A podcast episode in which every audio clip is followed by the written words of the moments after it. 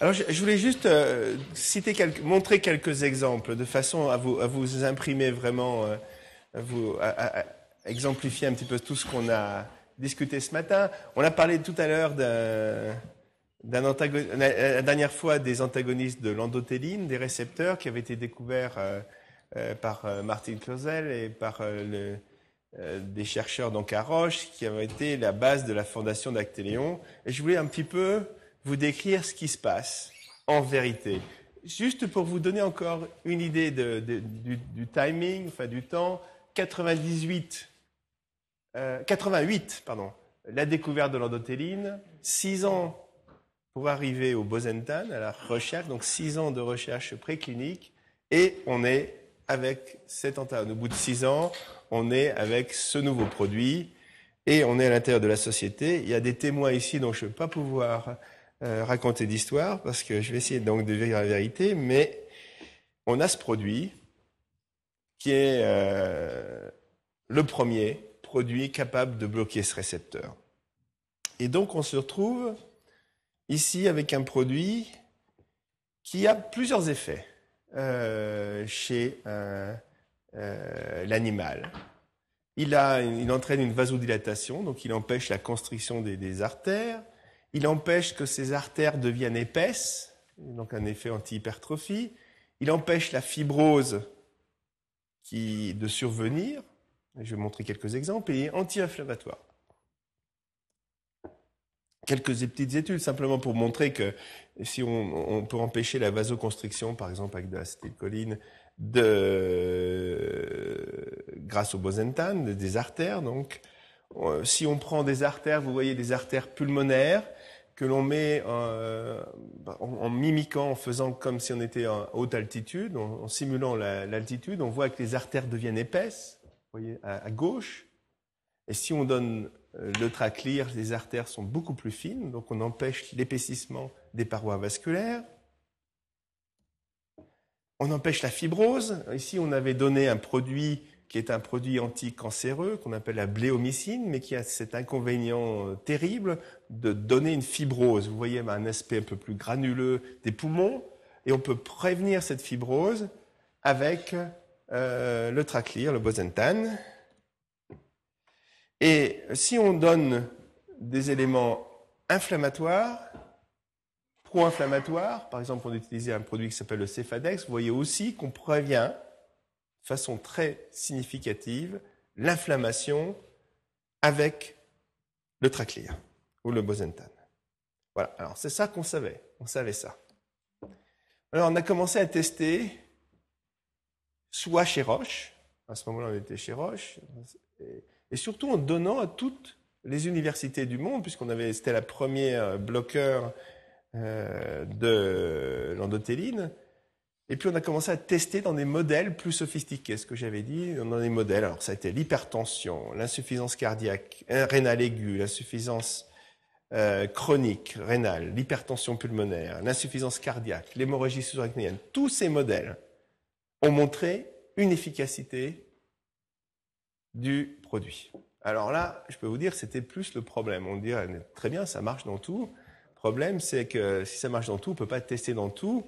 Et euh, pendant longtemps, on était euh, presque, je dis polarisé, mais tout le monde disait, oui, mais c'est un produit qui cherche son indication. Parce que c'était, vous voyez, vraiment, c'était un processus complètement différent du processus classique de découverte. C'était un des premiers médicaments comme ça, en fait, découvert grâce à une recherche à partir du récepteur, du principe, mais pas à partir de la maladie dans les années qui précédaient cette phase, on trouvait, on essayait absolument de chercher un médicament contre l'hypertension artérielle. Donc on commençait par la maladie, on ne commençait pas par le récepteur ou par le principe. Donc évidemment, on était ici avec un choix. Beaucoup de maladies. Donc on a commencé par, premièrement, faire ce qu'on appelle la phase 1. On a vu que le produit était actif par voie orale, il avait une biodisponibilité, ce qu'on appelle de 50%, c'est-à-dire que si on le donne par la bouche, 50% va être absorbé. On savait qu'il était assez euh, lié aux protéines dans le plasma, ce qui était important. On connaissait qu'il on savait qu'il était éliminé par le foie. avec ce qu'on appelle une demi-vie de, 5 heures, c'est-à-dire qu'il diminue dans le sang, la moitié euh, diminue, enfin la quantité dans le sang diminue de moitié en 5 heures, donc il va diminuer 4 fois en 10 heures, et disons qu'en deux jours presque tout est disparu. On savait qu'on a pu déterminer qu'il était éliminé par le foie, par, un certain, par des cytochromes euh, bien particuliers, qu'une partie était excrétée par la bile, que les concentrations dans le sang, avec une dose moyenne, étaient de 1,3 microgrammes par millilitre, que le pic d'absorption était à 3, 3 heures et demie, et euh, on connaissait à peu près euh, la quantité euh, absorbée moyenne. Si on donnait, on a essayé de donner avec la nourriture, il ne se passe pas grande différence. Vous voyez, les, deux courbes sont presque superposées, donc on peut le donner avec ou sans la nourriture, ça c'est pas un problème. On a testé chez les personnes âgées, il n'y avait pas de changement de la concentration. On a testé chez des gens qui avaient une insuffisance rénale, il n'y avait pas nécessaire de changer la dose, et que si on avait une insuffisance hépatique du foie modérée, il n'était pas nécessaire de changer la dose, mais si c'était une insuffisance hépatique sévère, il fallait diminuer la dose. Voilà. Donc on était, on, était dans les conditions, euh, on savait comment on pouvait donner, quelle est la quantité que pouvait donner. La phase 1 était terminée. Encore une donnée chez les malades. On a fait quelques études chez les enfants. Et puisqu'on ne savait pas quelle était l'indication, on a décidé de faire un développement qui était assez un petit peu original. On s'est dit, ben, on va essayer de faire des preuves de concept. Ce que j'ai dit, ce n'était pas une recherche de dose, mais des preuves de concept dans plusieurs maladies. Donc on a choisi la migraine, l'hypertension artérielle, l'insuffisance cardiaque, les complications des, produits anti-inflammatoires, les complications, les hémorragies gastriques des anti-inflammatoires, l'hémorragie sous-arachnoïdienne, c'est-à-dire la, rupture de certains anévrismes dans le cerveau, l'hypertension artérielle pulmonaire et certaines euh, angioplasties, vous savez, quand on fait les dilatations des artères coronaires chez des malades qui ont des obstructions athéroscléreuses des artères coronaires. Alors, évidemment, chaque étude n'était pas une étude euh, complète. c'est évident que, par exemple, la migraine, on, peut vérifier si les gens ont mal à la tête, ça c'est assez facile. Mais euh, dans les angioplastiques coronariennes, par exemple, ce qu'on a pu vérifier, c'est est-ce que le bosentan pouvait augmenter euh, le flot de sang, mais on ne pouvait absolument pas savoir si le malade se sentait mieux ou pas mieux, parce que ça demandait des études beaucoup plus grandes. La même chose pour l'hémorragie sous-arachnoïdienne, on a simplement pu vérifier est-ce que on peut prévenir en mesurant avec cette fois-ci c'était un Doppler, l'effet Doppler, est-ce que les artères se constrictent ou pas? Donc c'était des mécanismes, des preuves de concept cette fois-ci. Ce pas des, des euh, vraies phases 2 euh, de recherche de dose. Je ne vais pas aller dans, dans, tous les détails, simplement vous dire que la migraine, ça n'a absolument pas marché. L'hypertension artérielle, ça marchait très bien. L'insuffisance cardiaque, ça marchait très bien, il y des effets sur la cardiaque. Les complications des anti-inflammatoires, ça marchait, disons, moyennement, mais avec des effets intéressants. L'hémorragie suragnoïdienne, ça marchait assez bien, même très bien. L'hypertension pulmonaire, on avait un doute hein, à ce moment-là, c'était assez intéressant. C'est-à-dire que euh, y a eu euh, la première étude était mal faite. Je ne sais pas comment ça a été fait, mais vraiment, il y a des gens qui disent que ça marchait. On a dit que c'était un produit très dangereux, puis il y a des gens qui disaient que ça marchait très bien. Nous, on pensait que ça marchait très bien. Et dans les angioplastiques coronariennes, il y avait des effets qui n'étaient pas très spectaculaires. Donc, à ce moment-là, on s'est rendu compte qu'il y avait, avec les antagonistes de l'endothéline, que les antagonistes de l'endothéline étaient essentiels à la croissance euh, des fœtus. C'est-à-dire donc que si on donnait un, antagoniste de l'endothéline, il y avait un risque d'être tératogène, donc d'entraîner des malformations. Donc il était évident que des indications comme la migraine, euh, on risquait de donner à des, femmes jeunes. Donc euh, c'était une indication qui disparaissait du fait de ce euh, problème toxicologie. La même chose pour l'hypertension artérielle. On s'est dit, l'hypertension artérielle banale, c'est pas la peine de prendre de risques parce que si quelqu'un oublie qu'il y a cet effet secondaire, la, société ne peut pas prendre. Évidemment, les autorités d'enregistrement ne prendront pas de tels risques. Donc, à ce moment-là, la hémorragie subarachnoïdienne, on avait besoin d'un produit intraveineux et on s'est rendu compte que le traclear n'était pas bien toléré de façon intraveineuse. Il était bien toléré par la bouche, mais il pouvait entraîner des, inflammations des veines si on donnait euh, en intraveineux. Donc vous voyez qu'on a commencé à se limiter avec ces effets positifs à quelques indications.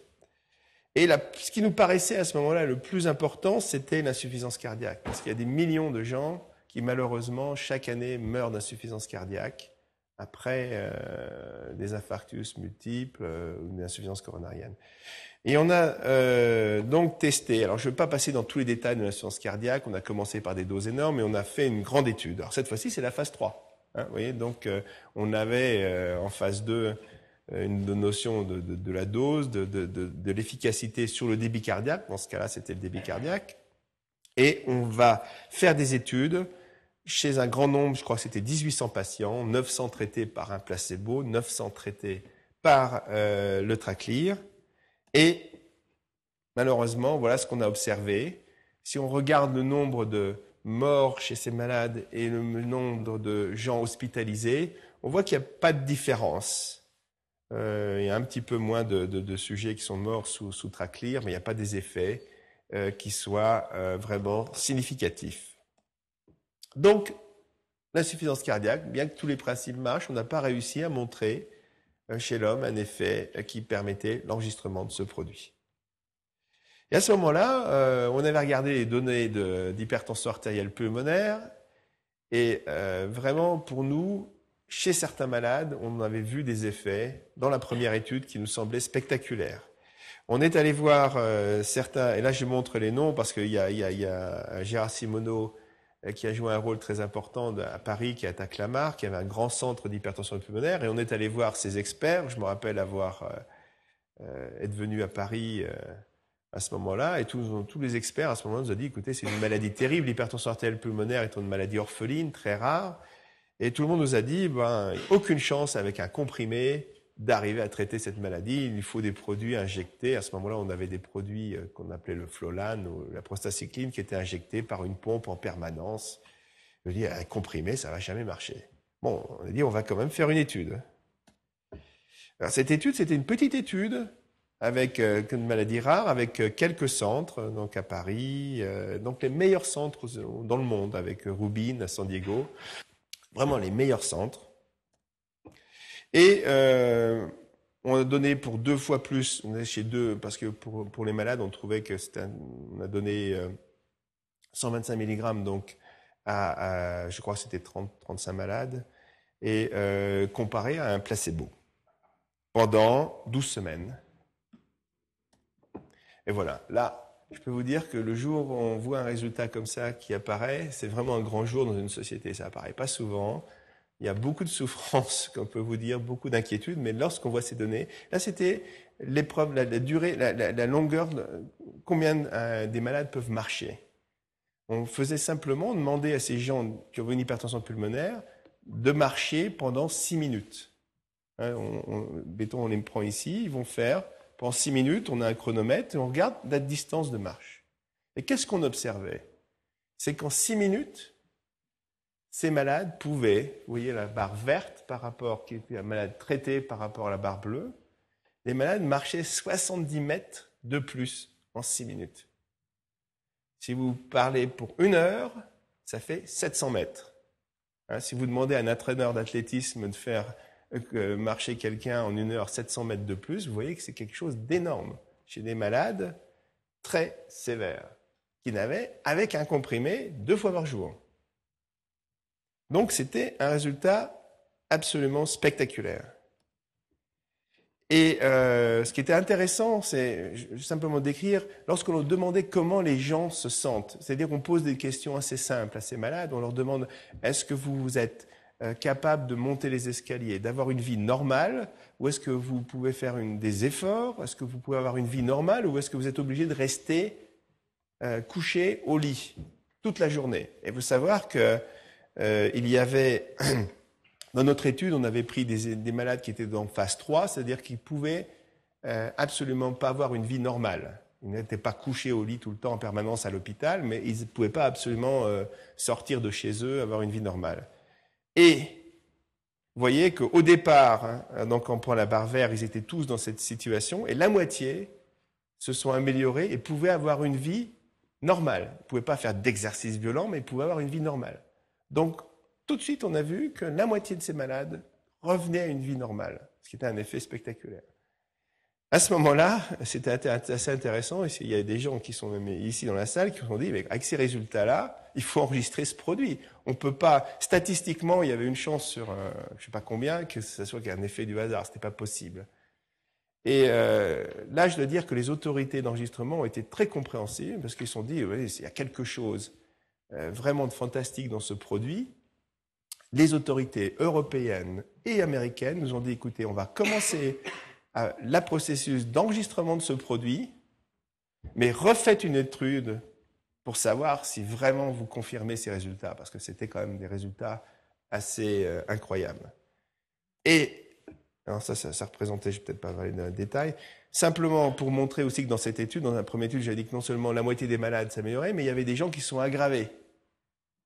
Et il y avait 25% des gens qui sont aggravés sur 38 malades. Ils étaient tous sous placebo. Aucun des malades qui étaient traités ne s'était aggravé. Donc c'était vraiment quelque chose d'extraordinaire comme effet. Euh, et, et, c'est la raison pour laquelle c'était intéressant. Et euh, on pouvait d'ailleurs se poser la question, refaire, ralentir l'enregistrement d'un produit pendant un an, ça veut dire traiter ne pas traiter pendant un an des milliers de malades. Ça, les gens, quand on pense euh, à ce que ça représente au point de vue nombre de gens qui sont morts parce que pendant un an, euh, ils n'ont pas pu avoir accès à ce produit, on peut se poser des questions. Mais évidemment, les autorités avaient besoin d'une confirmation. Alors la confirmation, c'est une étude qui s'appelait BRIS 1.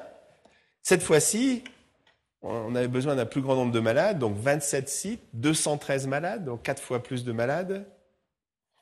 Mais on a profité de cette grande étude pour pouvoir, cette fois-ci, faire des études à plus long terme et pour pouvoir suivre cette cohorte de malades par la suite.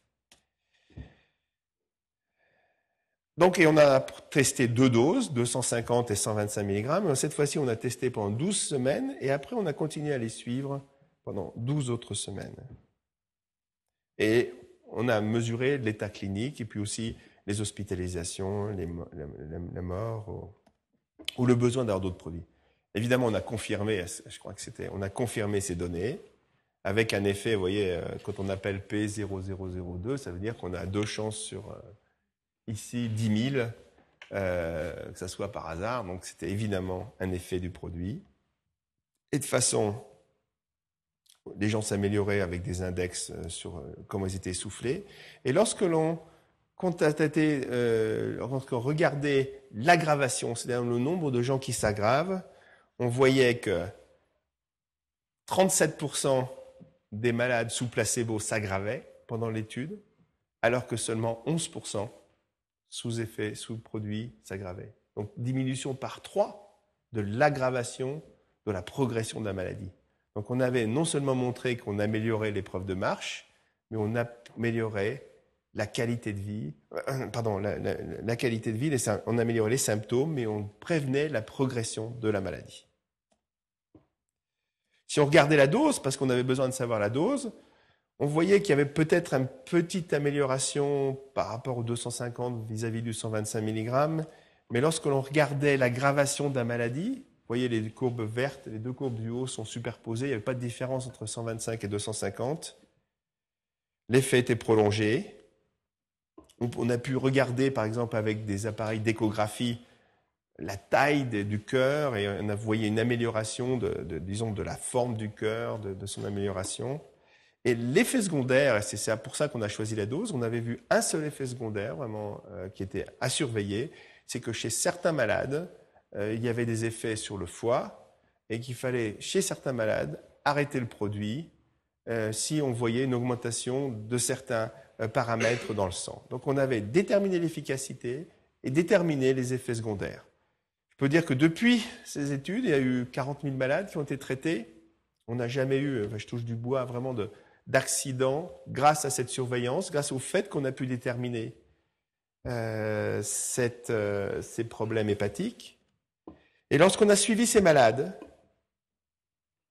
Et, le, professeur Ménard, qui est ici, lorsqu'il avait vu ses premières études, m'a dit qu'il est absolument indispensable de suivre la corde de malades. Alors les malades, après qu'on ait vu cet effet évidemment spectaculaire, on ne pouvait plus les traiter sous placebo. Donc on a tous été obligés de les traiter, évidemment, euh, pour eux, par le produit. Donc on ne pouvait plus faire de comparaison, par exemple, pour la mortalité. Donc on ne pouvait que faire une comparaison entre ce qu'on a observé, c'est la courbe du haut, au point de vue mort des, des, malades, et ce qui était prévu, ce qu'on connaissait de la mortalité avant l'apparition de ce médicament, et donc ce qu'on appelait ici la courbe euh, prévue de mortalité. Vous voyez qu'on diminuait entre la courbe, et ça c'est pas une preuve formelle, puisque c'est un suivi euh, des malades avec une comparaison avec un groupe théorique, donc évidemment pas de preuve formelle, mais une forte indication que grâce à ce traitement, on changeait complètement la mortalité.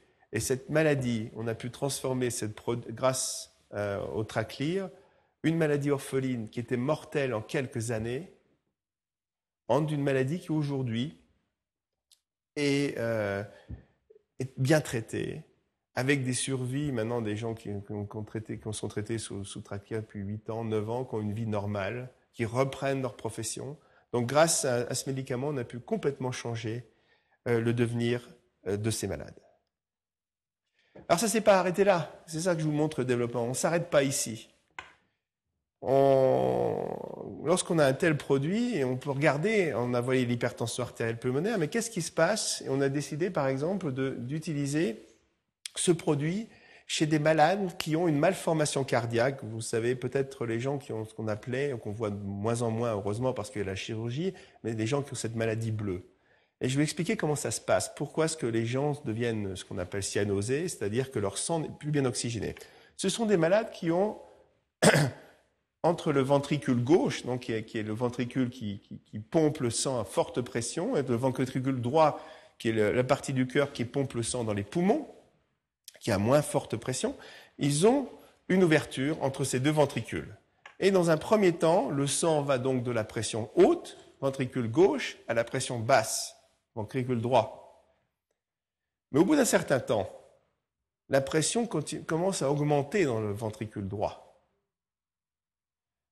La pression augmentant, la pression augmente aussi dans l'artère pulmonaire, les artères pulmonaires vont commencer à se dégrader, vont, s'épaissir parce que la pression est élevée. Donc, pour lutter contre cette pression, les artères s'épaississent et la pression va augmenter dans ce ventricule droit. Et si les malades ne sont pas opérés, il y a eu malheureusement dans un euh, et, ça a été longtemps, il y a 20 ou 30 ans, les gens n'opéraient pas, il n'y avait pas les, possibilités de, les chirurgies n'étaient pas aussi euh, perfectionnées que maintenant. Et par exemple, il y a aussi les, enfants trisomiques, malheureusement, n'étaient pas souvent opérés.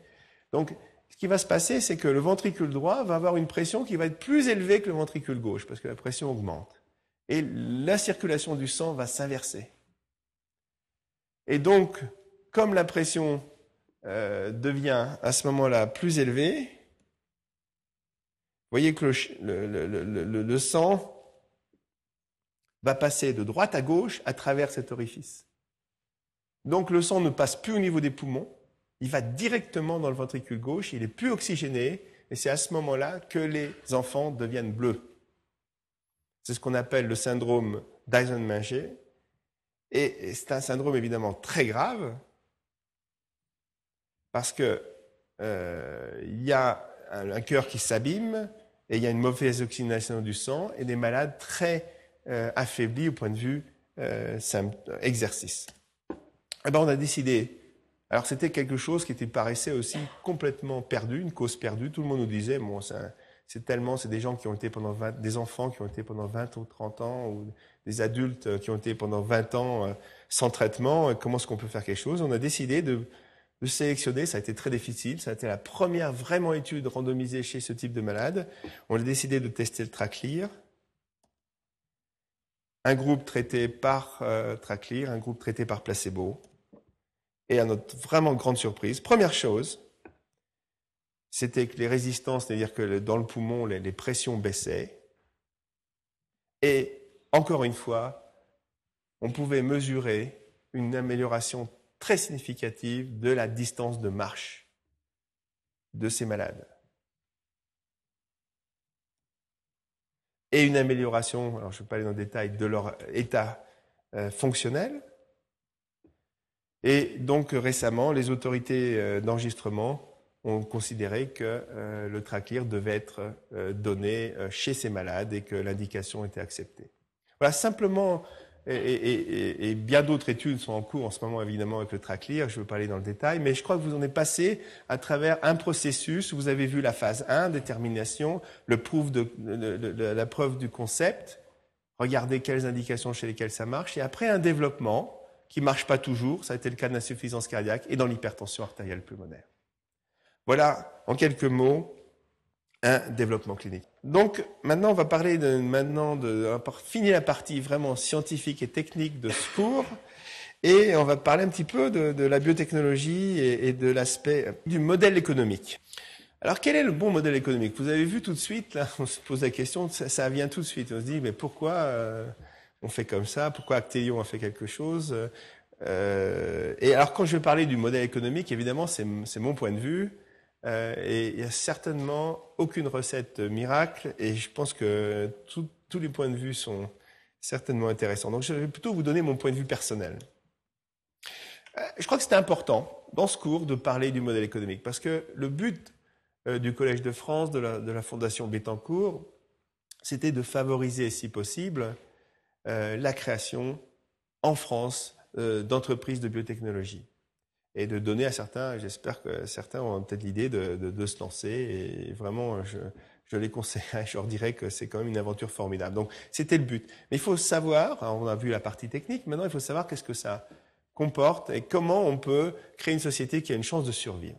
Parce que les fonds, alors dans la majorité des pays, ils sont d'origine privée et euh, le financement c'est quelque chose d'important et le fonctionnement économique, c'est important. On a dit que par rapport aux États-Unis, euh, il y avait euh, sur 20 entreprises de biotechnologie, les 20 plus grandes, 19 sont aux États-Unis et, seul Actelion est en Europe.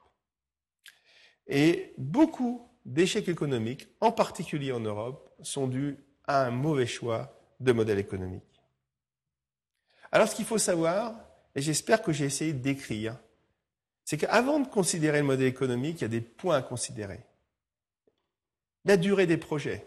J'espère que je vous ai donné une idée de durée. C'est pas immédiat du tout. Actelion décrit aujourd'hui euh, des, orexines, euh, des, antagonistes de l'orexine. Euh, ah, juste avant de partir, j'ai croisé un employé, un collaborateur d'Actelion il m'a dit, bah oui, je suis vraiment content de, voir la publication de, ces résultats parce qu'en en, 1900, euh, 1999, c'est moi qui ai, qui ai exprimé euh, le, euh, le, récepteur ou qui ai fait les premiers tests sur les récepteurs. C'était en 1999, hein, donc ça, fait huit ans. Donc c'est quelque chose, la durée, qu'on sous-estime. Et si vous partez pour créer une société de biotechnologie, mettez-vous bien ça dans la tête, ça prend plus de temps que ce qu'on croit.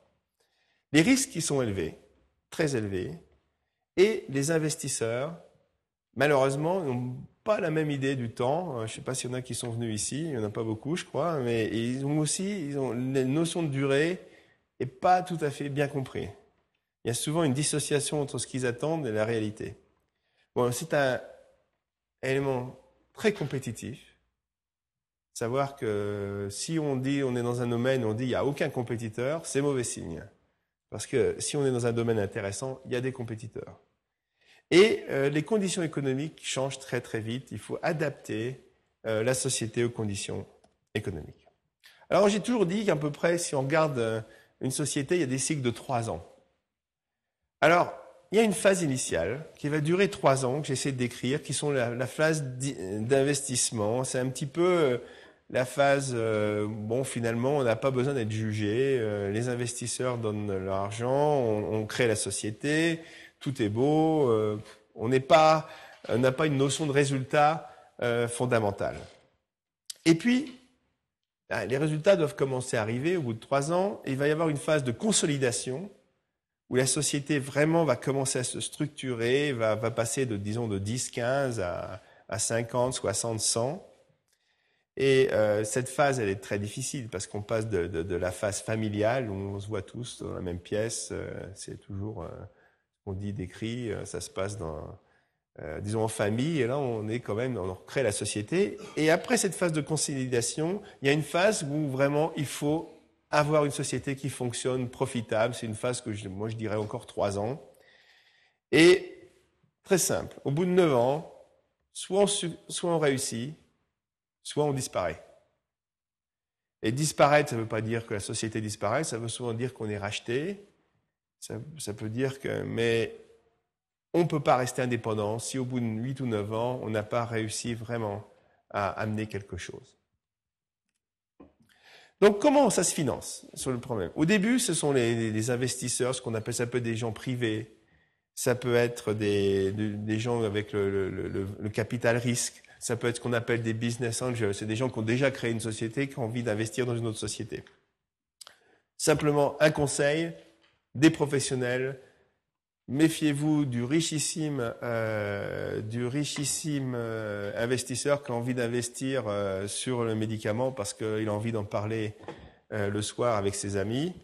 Ça, c'est très risqué parce que c'est un métier tellement difficile qu'il faut comprendre des difficultés tous ces gens qui ont beaucoup, qui ont investi, euh, qui font ça de façon privée, au moindre problème, ils ont tendance à dire moi, moi, je j'investis plus, euh, c'est pas possible. Il faut vraiment des gens qui ont l'habitude de, de, ces problèmes.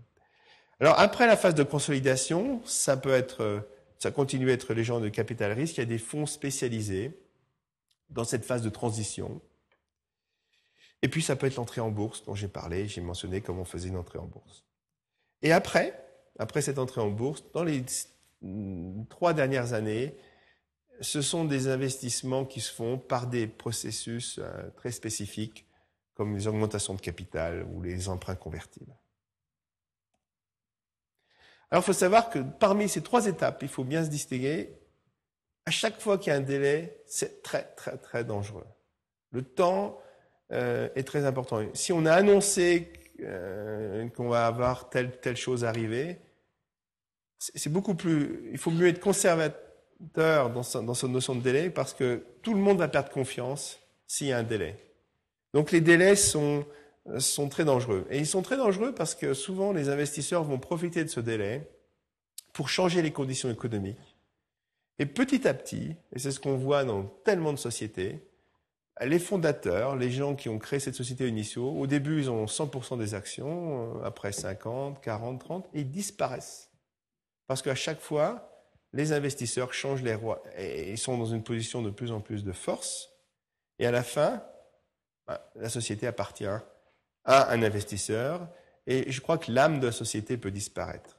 Donc cette perte de contrôle de capital est importante. Et enfin, et ça c'est encore le plus important, il ne faut pas que les cadres de la société passent leur vie à faire le tour du monde pour chercher l'argent. Leur travail, c'est de faire fonctionner la société. Donc, euh, si vous créez une société, ne partez pas sans avoir la sécurité d'avoir ces trois premières années, et puis pensez à ce cycle de trois ans, et à chaque fois, essayez d'avoir de l'argent pour les trois ans qui viennent. Alors, les modèles, on en a parlé, qu'est-ce qu'on peut faire? Il y a des tas de façons de faire des modèles économiques. Et je veux surtout pas penser, il faut surtout pas penser c'est le seul modèle. C'est un modèle qui a marché. Je peux vous dire qu'il y a des tas d'autres modèles qui ont marché et, si vous êtes imaginatif, et je ne veux pas euh, enseigner l'innovation en disant qu'il faut faire la même chose que nous. Par définition, si vous êtes innovatif, trouvez un autre modèle qui fonctionne bien. Mais essayez de prendre un petit peu en considération euh, les, les, problèmes que j'essaie de, de, décrire. Il peut y avoir une société de service. On a décrit, vous avez vu toute la difficulté de, de, faire un développement clinique. Il est tout à fait possible de faire une société qui va aider une autre société en faisant le développement clinique, en fabriquant le produit, en faisant euh, les études statistiques, en faisant. Donc, c'est cette société qui va aider une société pharmaceutique. Il peut y avoir une société qui va se baser sur le développement technologique. On a parlé des microchips où les gènes sont euh, inscrits. Euh, une société affimétrique, c'est né de cette technologie. Elle a vendu ce, ces méthodes de diagnostic aux euh, autres euh, société. Donc il est possible de baser une société sur un développement technologique. On peut être une société qui ne fait que de découvrir les médicaments et ne pas les développer. Pas les développer chez l'homme, pourquoi pas? On peut être une société qui décide de les découvrir, de les développer, mais de jamais les vendre. On se dit, c'est pas pour nous le marketing. Ou être une société qui ne découvre rien, mais qui décide d'acheter des produits et ne faire que les vendre. Tous ces modèles, il y a des exemples de sociétés chez qui ça a fonctionné, chez, chez et, euh, on peut créer une société avec du succès en adoptant chacun de ces modèles. Alors la société de service, évidemment, la, mise en place, elle est immédiate. Il n'y a pas de recherche à faire elle nécessite beaucoup moins de, capitaux. Il suffit d'embaucher 20 personnes et puis on peut créer une société de CRO. Donc le risque est faible, mais à ce moment-là, la croissance, elle va uniquement dépendre de la taille. Pour croître dans une société de service, eh il faut avoir 20 employés, 30 employés, 40 employés. Et des sociétés comme Quintal sont 20 000 employés qui font du développement clinique pour les autres. Donc il n'y a pas une façon facile de croître, une façon, disons, rapide c'est, euh, disons, la, croissance presque, est proportionnelle au nombre d'employés. La propriété intellectuelle est vraiment presque nulle, à moins d'avoir vraiment une méthodologie très spéciale. On dépend évidemment des commandes faites par les autres sociétés. Et euh, disons, les, marges euh, économiques sont bien inférieures. Et la compétition, évidemment, si on réussit, par exemple, euh, Quintals, aujourd'hui, il y a 20 ou 30 sociétés de services, ou même beaucoup plus. Donc la compétition arrive tout de suite. Mais il est possible de créer une société de services en biotechnologie et d'avoir un grand succès. La société basée sur la technologie, là aussi l'investissement, là il y a la propriété intellectuelle. Donc on peut protéger sa société parce qu'on a une nouvelle technologie en général, l'investissement est quand même plus modéré par rapport au développement clinique. Le temps est beaucoup plus rapide. si on a une découverte euh, très claire, on prend par exemple j'ai pris Affymetrix, on peut assez voir le marché. Et euh, je pense que dans ces domaines-là, l'industrialisation est quand même assez facile. Le problème, c'est que ces découvertes ont en général un cycle de vie court, la compétition est très rapide, si vraiment on fait une découverte, puisque c'est assez rapide de créer la société, la compétition est aussi assez rapide. Et le grand risque, c'est qu'une technologie devient accessible à tous. Euh, il y a des sociétés qui ont été basées sur le décryptage du génome humain. Aujourd'hui, tout le monde peut, a absolument accès à toutes les données sur le génome humain. Donc ces sociétés perdent leur avantage technologique. Très difficile dans un, monde qui vit très vite de garder un avantage technologique. Alors, la société qui peut être basée sur des médicaments, évidemment, a les avantages d'avoir cette propriété intellectuelle, d'avoir des marges économiques élevées, et surtout, ce qui est très important, d'avoir une globalisation possible. C'est-à-dire que Traclear est vendu dans le monde presque immédiatement. On a pu se lancer au, Japon, aux États-Unis, Europe. Donc, euh, cette globalisation euh, du modèle économique est évidemment un énorme avantage. Mais vous avez vu, le développement, évidemment, est très long les financements doivent être énormes, le risque, évidemment, est très grand, et la compétition est évidemment aussi intense. Alors les risques, j'en ai parlé tout au long, et, je crois qu'il faut le savoir. Lorsqu'on fait un médicament, les risques, vous avez vu, ils sont scientifiques, parce que le mécanisme va marcher, mais ils sont aussi le risque, le risque aussi du développement. Et bien que les gens l'oublient, le plus grand risque, c'est le risque au niveau de la mise sur le marché. C'est là où les sommes énormes vont être mises en jeu. Et il faut savoir que beaucoup, que presque deux sur trois mises sur le marché n'arrivent jamais à être profitables.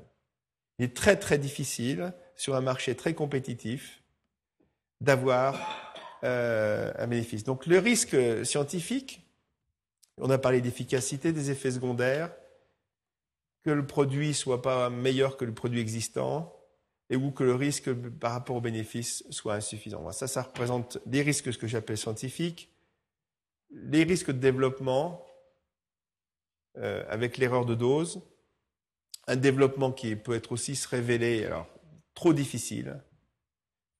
Une société de biotechnologie qui décide aujourd'hui, par exemple, de lancer dans l'athérosclérose n'a aucune chance d'arriver au bout d'un développement clinique. C'est 20 000 malades. Seule une grande société peut faire un tel développement. Donc, euh, il faut choisir euh, des indications qui sont faisables. et il peut y avoir un désaccord avec les autorités d'enregistrement. Donc je vais parler de cette risque sur la mise sur le marché. Euh, c'est très difficile de mettre un produit sur le marché parce que bon, les ventes peuvent être insuffisantes, mais aussi les frais peuvent être euh, trop importants. Euh, il faut savoir que mettre un produit sur le marché, ça ne veut pas dire simplement de créer une force de vente, mais il faut avoir une société sur place, il faut avoir des gens qui vont discuter avec les autorités, il faut créer une infrastructure locale avec des comptables de façon locale, des gens qui s'occupent des, problèmes légaux, des, chefs du personnel, des responsables. De... Donc il y a énormément de choses qui vont supporter cette mise sur le marché, ça représente des frais très importants. Et évidemment, on a toujours ce risque de mettre sur le un produit sur le marché et qu'un effet secondaire apparaisse, qui ne soit pas prévu, et que le médicament soit retiré du marché. C'est la raison pour laquelle j'ai insisté, et j'insisterai toujours sur ces effets secondaires. Toutes les sociétés qui essayent de se voiler la face en essayant de dire ah, cet effet secondaire n'est pas un véritable effet secondaire, s'exposent à un énorme problème une fois que le produit est mis sur le marché, parce qu'il y a toujours une vérité dans le produit. S'il y a un véritable effet secondaire, il se verra. Il n'y a pas de façon aujourd'hui euh, d'occulter un effet secondaire. Donc il faut beaucoup mieux le savoir, il faut beaucoup mieux arrêter un produit tôt que de mettre un produit sur le marché, faire des investissements qui peuvent être de l'ordre de milliards d'euros pour lancer un produit et être obligé de retirer le produit du marché. Évidemment, aujourd'hui aussi aux États-Unis, euh, si un produit a un effet secondaire qui a été détecté, euh, à ce moment-là, les avocats se mettent, euh, commencent leur activité et les class actions, c'est-à-dire que des milliers de malades se regroupent pour poursuivre une société, peuvent tuer une société qui peut être une société comme Merck et menacée dans sa survie par, par exemple, la class action sur le virus. Donc, on peut se poser la question, on va demander pourquoi est-ce qu'on a eu notre force de vente? Pourquoi Actelion a décidé de choisir de vendre euh, son médicament? Parce qu'en finalement, on était des chercheurs. pourquoi s'embêter avec toute une force de vente? Mais il faut savoir que Bon, ça nous permettait de retenir la plupart de la valeur du produit. Et donc, grâce à ces revenus, on savait que nous pouvions investir. Et aujourd'hui, les résultats qu'on montre sur le Rexine, sur les autres produits, sur les inhibiteurs d'arénine que l'on développe, ce sont des résultats obtenus grâce aux revenus du Traclear. Deuxièmement, on contrôle le produit. Lorsqu'on donne un produit à développer, euh, à, un partenaire, on perd le contrôle. Si, un, si ce partenaire décide de changer d'orientation, décide de faire un merger avec une autre société, ou enfin de, de, fusionner avec une autre société, on perd ce produit. C'est une société bouge avec le temps. On ne sait jamais, lorsqu'on donne un produit à une autre société, ce qui va se passer 5 ans, 6 ans, 10 ans après. L'autre avantage, c'est que on a pu, par exemple, j'ai cité les cas de, de, de ces maladies cardiaques congénitales, le retour du marché, lorsque les médecins sont, par exemple, ont un malade avec, on essaye chez un malade, ils peuvent vous donner une indication que ce produit va marcher chez un tel malade. Si on n'est pas en contact avec le marché, on perd cette information, donc on perd la possibilité de faire d'autres découvertes. Et enfin, mis sur le marché veut dire pharmacovigilance. Et pour les produits qui ont un risque sur le marché, il est très important de faire soi-même sa pharmacovigilance. Donc ce département commercial, quand on dit mettre sur le marché, il faut savoir qu'est-ce que ça veut dire. Alors les gens pensent toujours, euh, ben, ça veut dire marketing. Euh, oui, mais il n'y a pas que le marketing. C'est-à-dire qu'il va falloir former des visiteurs médicaux.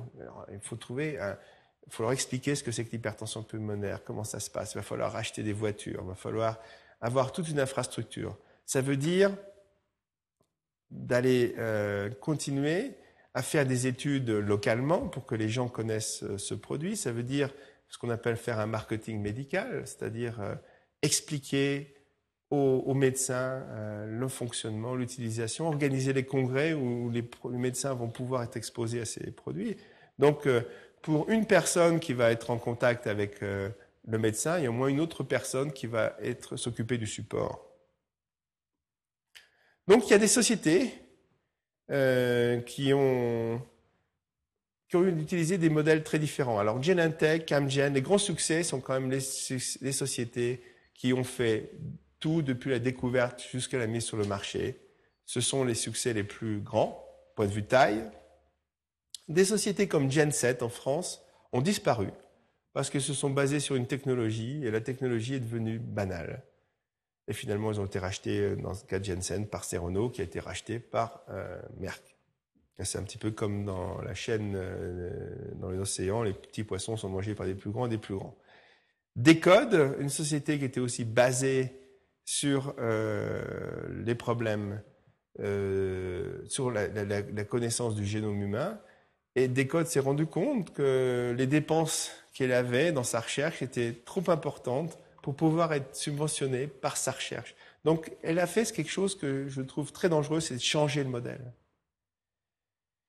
Et euh, donc, Decode a d'énormes problèmes aujourd'hui parce qu'il essaye de faire une société qui fait du développement sans en avoir les connaissances. Donc, je crois qu'un bon conseil, ne changez pas de modèle.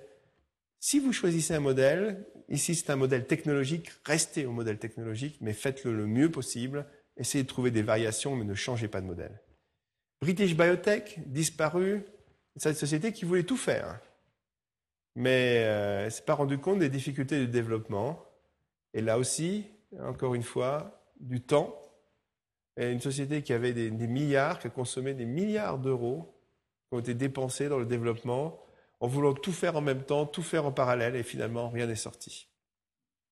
Oxford Glycoscience, société qui est basée sur la technologie qui était la protéomique, c'est-à-dire la découverte des euh, euh sociétés, euh, euh, des protéines, l'importance de leur rôle société technologique a décidé de développer, euh, développer des médicaments eux-mêmes sans avoir aucune connaissance du développement. Échec, rachat par euh, euh Celtec, qui a été lui-même racheté d'ailleurs par euh, UCB maintenant. Donc, encore une fois, changement de modèle en cours de route, au milieu de la rivière, au milieu du guet, on ne change pas de monture. Et puis Morphochem, société basée sur une technologie. Encore une fois, euh, c'était la, la, chimie parallèle. C'était un certain mode de, de, de formation, de, de, synthèse de produits, qui a décidé aussi de devenir une société qui fabriquait et vendait des médicaments. Et encore une fois, échec, car la culture de la société, c'était une société faite avec des chimistes, ils n'avaient aucune idée du développement d'un produit. Donc, j'ai essayé de mettre moitié-moitié, hein, moitié de réussite, moitié euh, d'échec. Mais il faut dire que beaucoup plus de sociétés échouent. Et je crois que euh, ce que j'ai essayé de, faire avec cette description du développement clinique et euh, cette description un petit peu du modèle économique, c'est simplement pour essayer de montrer qu'il y a la partie scientifique est importante, la partie euh, business, la partie économique est, aussi importante et que si euh, en France des sociétés veulent se créer, il faut que les, absolument les deux aspects soient euh, présents euh, dans la société. Alors voilà, donc c'est ce que je voudrais dire aujourd'hui sur ce développement clinique, sur le modèle économique.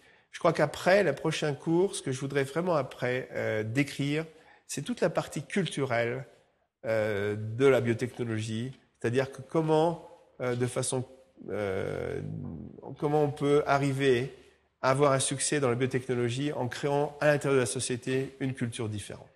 Voilà, merci beaucoup.